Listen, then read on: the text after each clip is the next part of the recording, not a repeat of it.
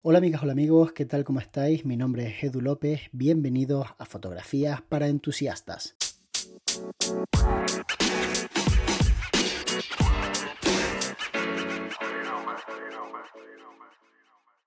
Comprar seguidores está mal, eso lo sabe todo el mundo, yo creo que no hace falta que yo te lo diga. Todo el mundo sabe que cuando tú compras seguidores arruinas tu cuenta. A lo mejor hace dos años hace tres años, cuando la cosa no estaba tan clara y empezaba a verse esto de comprar seguidores, pues tenía algún sentido. Incluso puedo llegar a entender que alguien que monta una empresa nueva pueda pensar, erróneamente por supuesto, que comprar seguidores es una opción para tener reputación digital, para tener a lo mejor pues un número de seguidores que le dé ese caché. ¿Cuál es el problema? El problema es que realmente comprar seguidores acarrea una serie de consecuencias que hacen que se arruine tu cuenta de Instagram, que la dinamite. Y hoy os voy a contar el caso real que me ha ocurrido con un cliente real al que le llevo la comunicación desde hace algo más de un año, un año y unos cuantos meses. Resulta que esta persona tiene una cuenta de un restaurante y la verdad es que a veces yo no soy la única persona que toca la cuenta. Hay ocasiones en las que mi trabajo consiste en crear contenido, asesorar, dirigir bueno, un equipo de personas que trabajan en la cuenta, a veces personas del propio restaurante, otras veces personas que pongo yo. Depende un poco de cada cuenta, porque cada cliente tiene un servicio personalizado.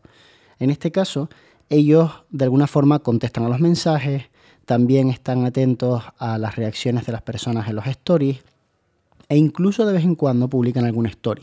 No es algo habitual, me lo suelen dejar más para mí, pero sí que repostean bastante los stories de las demás personas e incluso mm, le dan a seguir a determinados perfiles. De tal forma que, bueno, pues mm, podríamos decir que la incidencia de este cliente en la comunicación de su empresa es grande. No es una incidencia de estas tipo baja, en donde el cliente te lo da todo. Te dice, oye, mira, dale caña y cobra a final de mes. Sino que en este caso, pues, bueno, ahí está, se implica. Entonces, claro, cuando los procesos pasan por muchas personas, se cometen errores.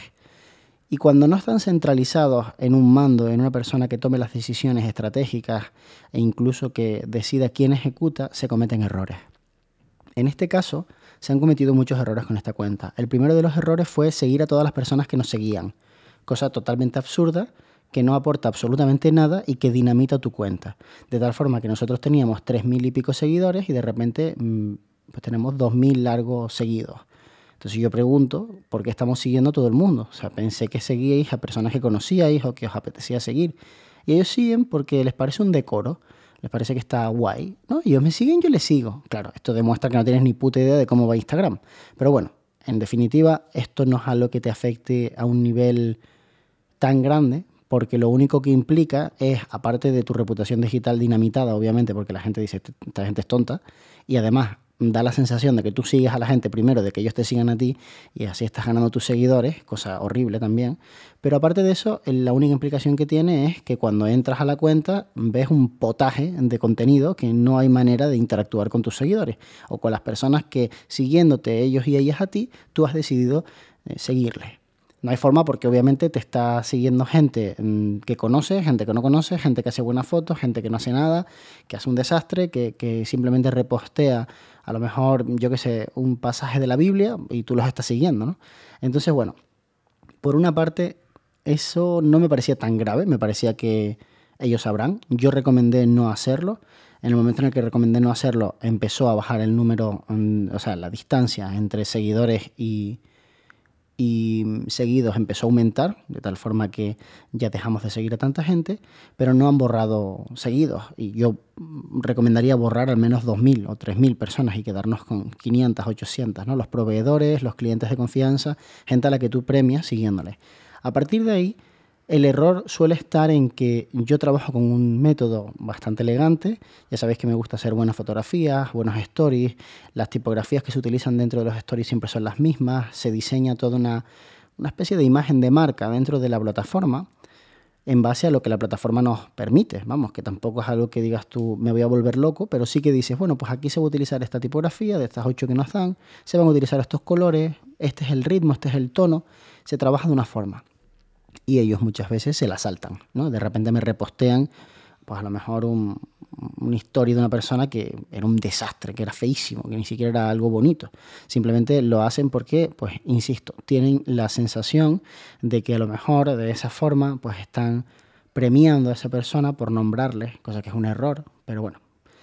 El problema es que un día estoy, eh, hace nada más que unos cuantos, vamos, hace muy poco tiempo, de hecho hace exactamente cuatro días, estoy em, tomándome un café y voy a empezar a trabajar dentro de poco en un reportaje.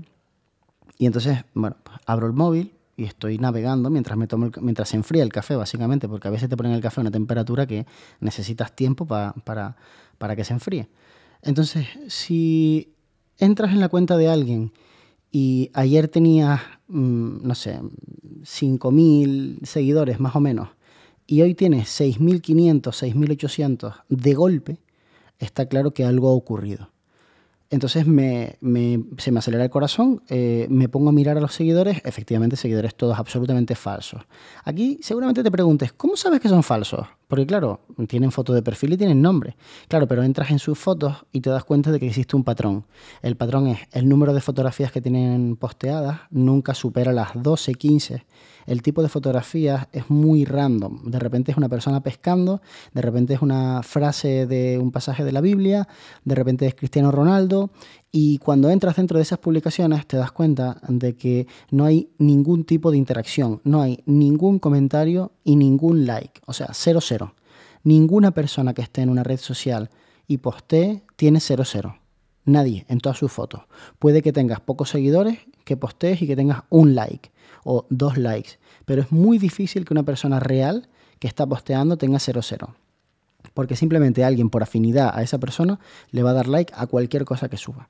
Con lo cual, bueno, pues se constata que son seguidores falsos, aparte de porque muchos tienen nombres hindús, nombres eh, chinos, eh, nombres árabes y ya sabemos que en este lugar del mundo, donde nosotros estamos, nuestro público, aunque puede ser de muchos lugares del mundo, sobre todo en Canarias, donde tenemos bueno, pues la suerte de eh, sentirnos eh, ciudadanos del mundo, donde aquí hay mucha gente que viene de otros lugares, porque somos un lugar turístico, porque también somos un punto estratégico para entrar en Europa, porque mucha gente que viene de Estados Unidos o de Sudamérica pasa por aquí, pues obviamente tenemos de todo. Hay personas de procedencia china, sudamericana, eh, marroquí, africana, hay de todo.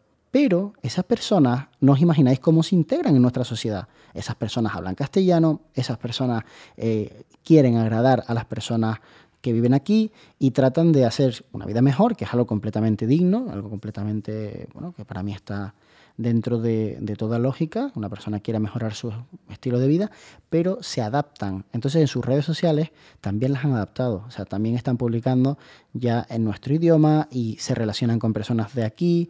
Yo diría que de todos los países, los que menos se relacionan con personas de aquí son los de origen asiático, pero igualmente esa gente habla español y esa gente, mm, sobre todo en las generaciones más jóvenes, sí que se se integran completamente, porque ya están estudiando en colegios de aquí, tienen amigos de aquí, etc. Entonces tú ves claramente cuando los perfiles que son extranjeros y hablan en otro idioma, pues no, no, son seguidores tuyos, ¿vale? Una persona de Pakistán, ¿qué más le va a dar eh, comer en tu restaurante o no? Entonces yo detecto esto y digo, oh my God, ¿qué ha pasado aquí? Y empiezo a hablar con mi cliente. Y aquí es cuando me enveneno le digo, oye, eh, he visto que hemos tenido como un subidón de 1800 seguidores, eh, todos absolutamente falsos, además sin, sin, disimular, o sea, muchos no tienen ni foto de perfil. Y no sé si es que hemos tenido la mala suerte de que alguien se haya equivocado poniendo nuestro nickname y, nos haya metido seguidores sin querer, o que ha pasado algo que, y me dice, no, es que me llegó un mensaje por privado que si quería promocionarme, que le diera 20 euros y que me promocionaba. Sé que os estáis tirando ahora mismo todos, todas las manos a la cabeza por lo subnormal que es mi cliente. Y entonces digo, eh, no me lo puedo creer. O sea, me estás hablando de que en serio compraste seguidores. Tú no tienes ni idea de redes sociales. Nunca hemos hablado de esto. No, pero yo no compré seguidores. Yo simplemente le di 20 euros y digo, ¿cómo le pagaste? Pusiste tu tarjeta de crédito porque entonces ya vete corriendo tu cuenta y cancela esa cuenta. No, no, le por PayPal. Digo, ay, mi madre, ay, mi madre, mi madre. Me empezó a poner nervioso, tengo que entrar a trabajar. Le digo, mira, eh, a ver, lo que has hecho es una puta cagada no te imaginas el tiro en el pie que te acabas de meter porque ni siquiera eres consciente de lo que acabas de hacer. O sea, a partir de ahora vas a empezar a recibir continuamente mensajes de empresas absolutamente fraudulentas diciéndote si quieres comprar seguidores. Va a ser un goteo continuo durante años porque esa gente sabe detectar quiénes de sus competencias han conseguido vender seguidores y no te va a parar de llegar mensajes uno tras otro, uno tras otro, comentarios en todos tus posts de un montón de cuentas diciéndote que tienen una oferta para ti, etcétera. Aparte de eso, obviamente, si nosotros teníamos 5.000 seguidores y ahora tenemos casi 7.000, estamos hablando de que has crecido bastante, o sea, has crecido un 20%. Así que hay un 20% más o menos de probabilidades de que tus nuevas publicaciones no lleguen a personas reales. De tal forma que si antes tenías un engagement, tu engagement ha bajado en un porcentaje que más o menos es el mismo en el que han subido tus seguidores.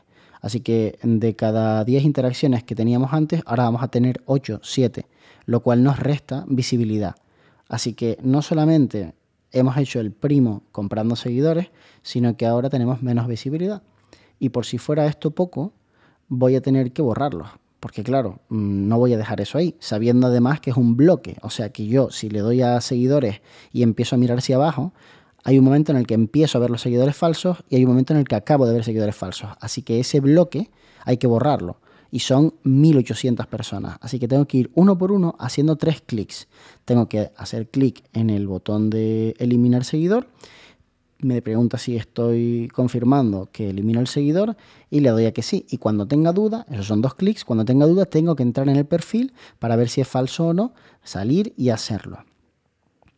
Mi cliente me pidió disculpas, obviamente, me dijo que, que había sido una cagada, que no pensaba que estaba comprando seguidores, sino que pensaba que le iban a promocionar en una story, que alguien le iba a meter en una story.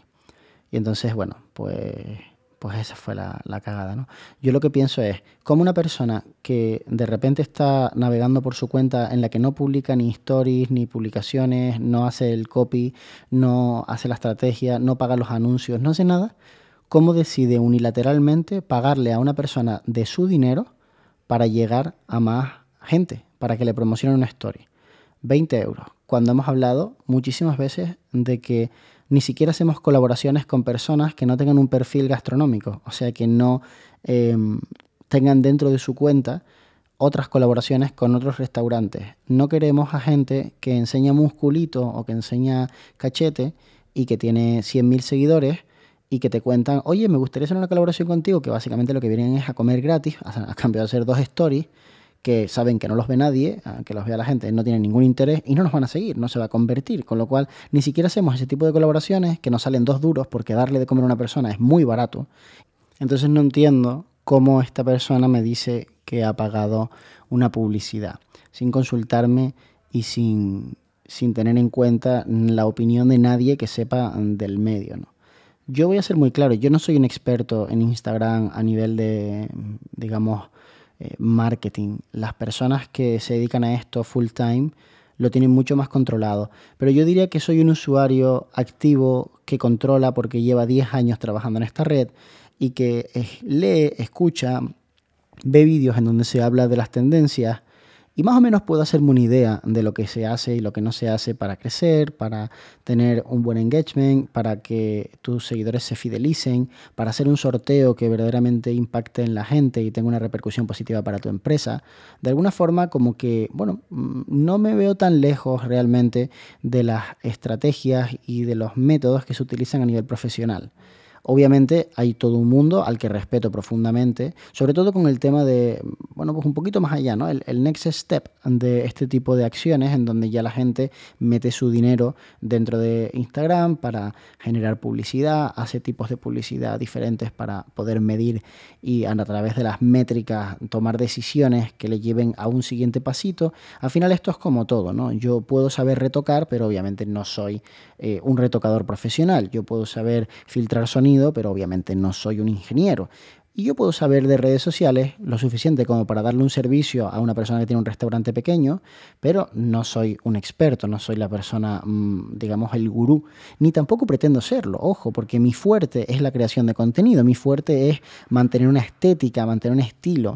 No se trata de que yo vaya a cambiarte la vida, se trata de que de alguna manera tú puedes destinar una cantidad de dinero pequeñita, que está en torno a los 375 euros en el menor de los casos, después tengo otras tarifas un poquito más grandes, y con esa tarifa yo te prometo una serie de cosas, y hay otras que no. Hay otras que no te las prometo con esa tarifa, te las prometo con la siguiente o con la última. Pero incluso con la última de todas, hay cosas que no hago. Por ejemplo, yo quiero estar especializado en Instagram. A mí no me interesa estar en Facebook. Entonces, si mi cliente potencial cree que todavía Facebook es una gran red social para él o para ella, yo lo puedo respetar, pero yo no voy a estar en Facebook. Porque simplemente yo puedo elegir.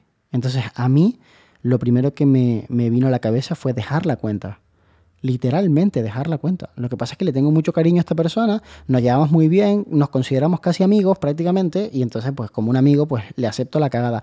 Pero no os imagináis lo que me dolió verme en una situación como esta, después de tanto trabajo, después de haber hecho crecer una cuenta de 0 a 5.000 en un año, que quienes lleváis cuentas en redes sociales sabéis lo difícil que es. Y todo esto teniendo en cuenta que hablamos de un restaurante que ni siquiera es un restaurante que digas tú, wow, está en medio de la ciudad, está súper de moda y realmente todo el mundo lo conoce. No, un restaurante bastante desconocido, podríamos decir. Y con todo y eso hemos conseguido esto. No solamente yo, por supuesto su trabajo duro también, pero lo que quiero decir es, he aprendido una lección y la lección es que tengo que explicarle mucho mejor a mis clientes en qué consiste mi trabajo cuáles son mis competencias y qué no deben hacer jamás bajo ningún concepto ellos. Porque de esta forma es como realmente eh, creo que voy a, llegar a buen puerto. Y la verdad es que mm, pasa el tiempo y uno va aprendiendo cada vez más. De eso se trata. La cuestión es que a veces aprender es un poco doloroso. En esta ocasión ha sido bastante doloroso. Espero que te haya gustado este podcast, que te lo hayas pasado bien, que lo hayas disfrutado y nos vemos muy pronto. De hecho, nos vemos mañana.